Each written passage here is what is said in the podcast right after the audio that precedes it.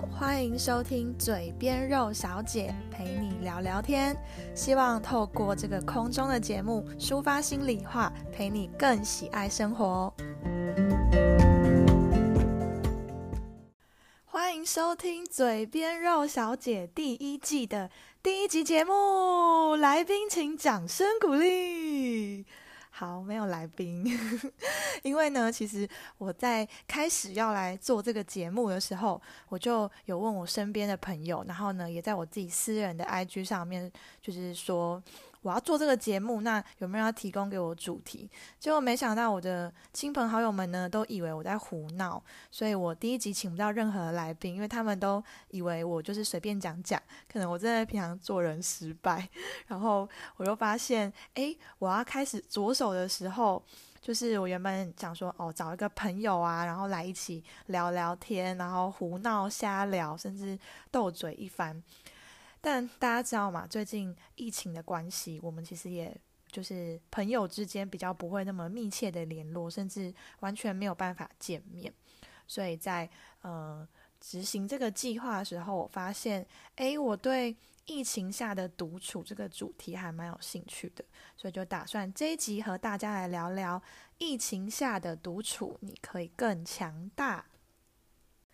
那在进入节目主题之前呢，我要来自我介绍一下，我就是嘴边肉小姐本人。噔噔，那为什么会叫嘴边肉小姐呢？很明显就是。嗯，我有嘴边肉，我的就是长相特征还蛮明确的，就是脸圆脸啊，然后有点肉肉的，然后因为我强大的家族基因，所以我的两个就是脸颊就是肉肉的，然后从小到大都会被长辈这样咯叽咯叽咯叽，就是嗯讨厌的长辈，然后甚至有一段时间就是我阿姨都说我是馒头，所以不觉得我们这种。就是圆脸人真的很可怜嘛，小时候要被叫馒头，长大之后要被叫嘴边肉小姐。那其实这个名称啊，是我一个前前一个工作的就是公司的同事想的。我前一个工作的这个同事啊，很特别，我就直接他叫他的名字好，他就是来自高雄的吕小姐。他真的很烦呢，就是大家在职场上遇过这种同事吗？就是他会呃时不时的拿起手机，然后来拍你就是工作上的样子，然后丑的呃就是不好看的脸色都拍，然后或者是在你很忙很忙的时候进来瞎聊，哦，真的是要不是本小姐有就是极大的爱心和耐心，我真的没有办法就是跟他好好相处。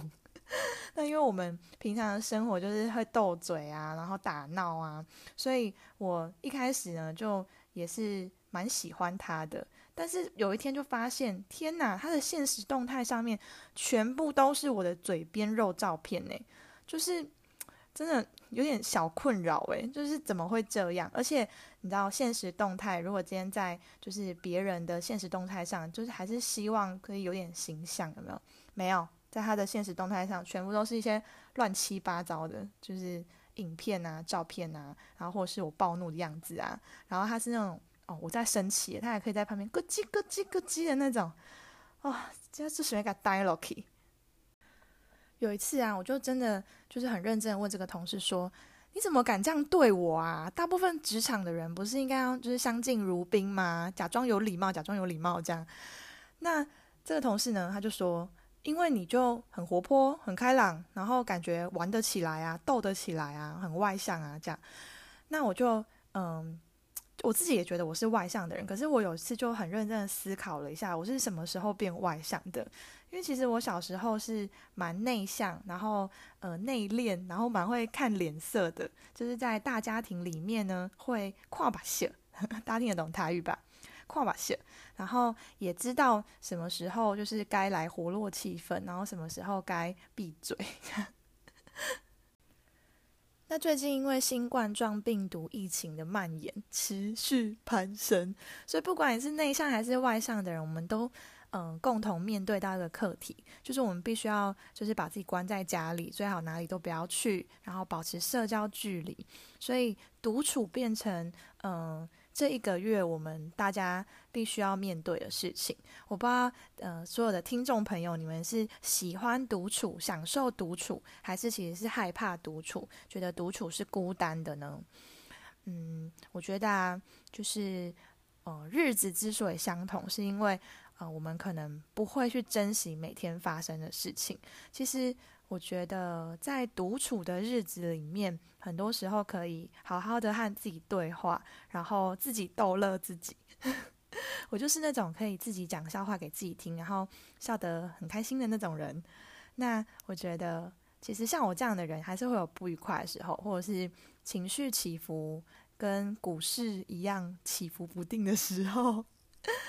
但我在前阵子看到一个节目，是蒋勋的一个访谈。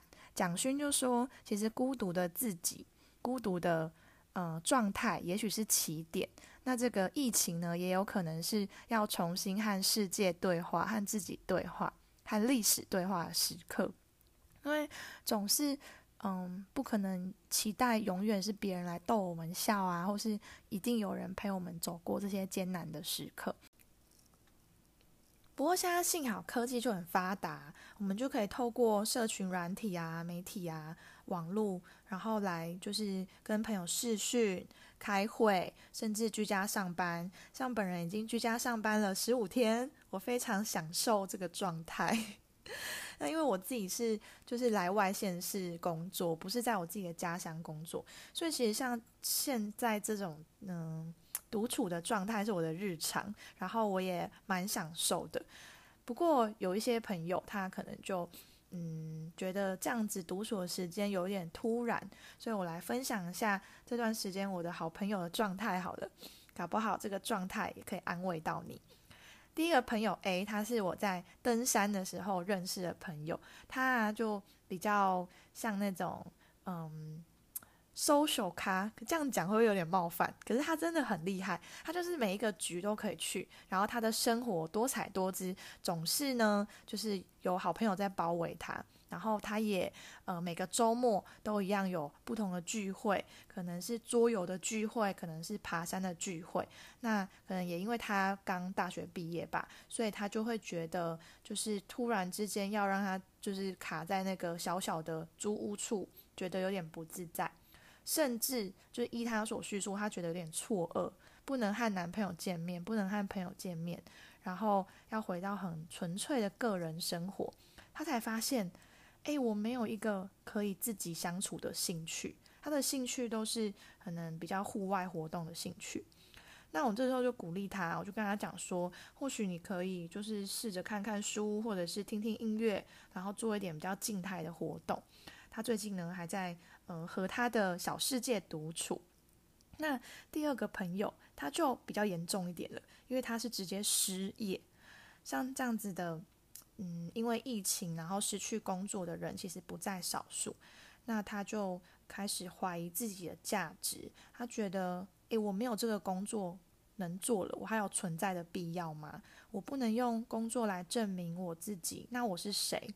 我是一个。就是闲不下来的人呢，我要怎么面对这段时间的空白？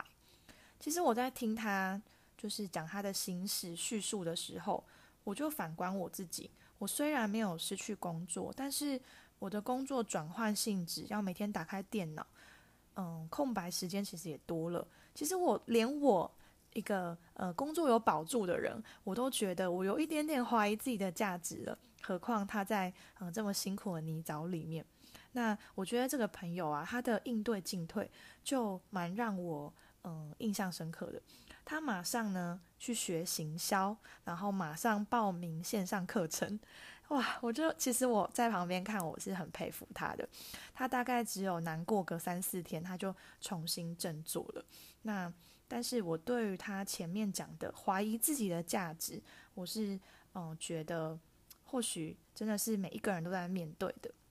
那第接下来第三个朋友 C，他是我的大学选修课认识的同学哦，陈小姐，陈小姐，她就是，嗯，他们公司采取分流上班，然后她不用每天进公司，她可能有几天的工作量会比较多，然后有几天可以得到完全的放松。那心情上也是有高低起伏，但是他跟我分享，很明显他的身体上有个很大的转变。